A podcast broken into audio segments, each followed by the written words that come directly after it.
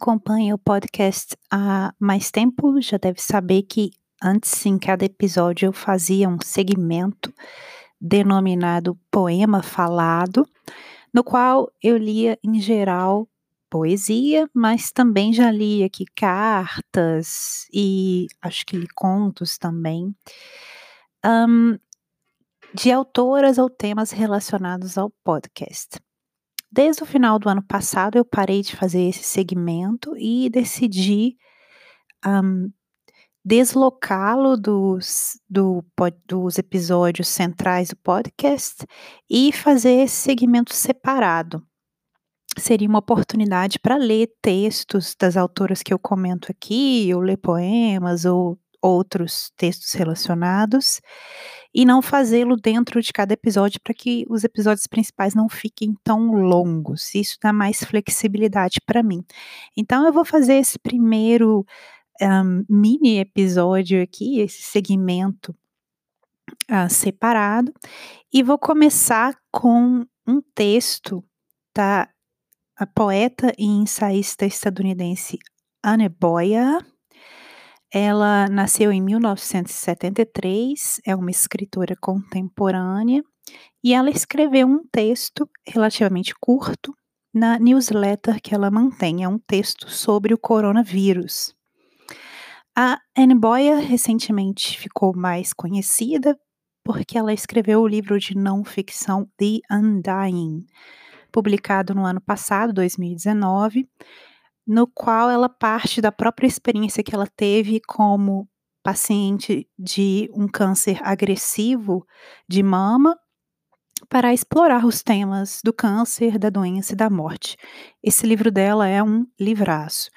E ela escreveu esse texto que eu vou ler hoje na newsletter. Eu espero que vocês gostem do, te do texto dela, um texto com um tema bastante importante nos dias de hoje. Ela vai fazer referência aqui a um conto do Edgar Allan Poe, Máscara da Morte Vermelha, de modo que nos, um, no box de descrição desse mini episódio, desse segmento, eu deixarei tanto o link para o texto dela, que foi originalmente escrito em inglês, quanto o link para o conto do Edgar Allan Poe traduzido. E eu também deixarei outros links relacionados aí a esse problema do coronavírus, é, com dados matemáticos, para que vocês saibam por que essa questão tem sido tão grave. Bom, agora então passemos ao que interessa, que é a leitura do texto de Anna Boyer. O texto se chama Esse Vírus e ele tem uma epígrafe tirada do conto do Edgar Allan Poe, e a epígrafe é a seguinte: Uma grosseria tão violenta, desocupada de qualquer forma tangível. E agora começa o texto. É uma pena que, para entender esse vírus, precisemos entender matemática, o que, para muitos de nós, aos quais foi negada uma educação matemática decente na escola, existe principalmente como uma aparição. A exponencialidade é tão difícil de se entender como a mão de um fantasma. E agora, a saúde de muitos depende da capacidade geral de se acreditar na tangibilidade futura do que hoje é intangível. Agora, devemos não apenas entender o crescimento exponencial, mas também a diferença entre coisas complicadas, como a distância mortal entre 1% e 0,1%. Enquanto isso, os eugenistas chefes do mundo parecem salivar com a perspectiva da morte de idosos, doentes e pobres. O negacionismo cruel de Trump, Johnson e Bolsonaro É a lógica que também governava a miséria cotidiana do passado, tornada agora grandiosa para se ajustar à catástrofe do presente. Para uma certa classe, a morte do que eles consideram improdutivo é tomada como um evento confuso, mas não indesejável. É por isso que vemos aquele olhar cadavérico nos olhos desses caras nas coletivas de imprensa em que eles trajam seus ternos envaidecidos, murmurando ilusões administrativas sobre a gripe, sobre os testes. Sabemos que devemos acreditar no que eles fazem, não no que eles dizem.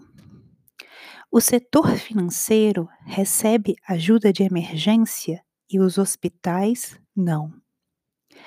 Enquanto isso, a própria Conferência de Ação Política Conservadora nos Estados Unidos pode ter se tornado uma versão de camisa de polo do conto Máscara da Morte Vermelha de Edgar Allan Poe. É o tipo de gente que diz que a única coisa que devemos temer é o medo. O que, obviamente, não é verdade, porque é o medo que nos educa a cuidar uns dos outros. Tememos que uma pessoa doente possa ficar ainda mais doente, ou que a vida de uma pessoa pobre possa ser ainda mais miserável. E fazemos o possível para protegê-los, porque tememos uma versão da vida humana na qual todos vivem apenas para si mesmos. Não tenho o menor medo desse tipo de medo, pois o medo é uma parte vital e necessária do amor. E esse medo que eu amo, agora é particularmente justificado, porque temos um vírus pernicioso que viaja dentro das pessoas saudáveis para adoecer e matar os já fragilizados. E, portanto, exige que os saudáveis e fortes aprofundem seus compromissos morais em benefício dos doentes e fracos. Precisamos aprender a fazer o bem pelo bem dos outros agora. Agora temos que viver como evidências diárias de que acreditamos que há valor na vida do paciente com câncer, do idoso, do portador de deficiência, daqueles em condições de vida impensáveis, superlotadas e em risco. A miséria total nos próximos dias não é de todo inevitável. Temos capacidade para responder a ela hoje. Podemos praticar hábitos de higiene excelentes, parar de deixar tudo bagunçado para os outros limparem, desinfetar nossos espaços comuns. Podemos fazer o possível para conseguir o que precisamos para sobreviver por um tempo. Podemos, hoje, agora, organizar redes de ajuda mútua entre nossos contatos sociais, fazer planos para cuidar dos vulneráveis, preparar suprimentos para aqueles que ficarão doentes.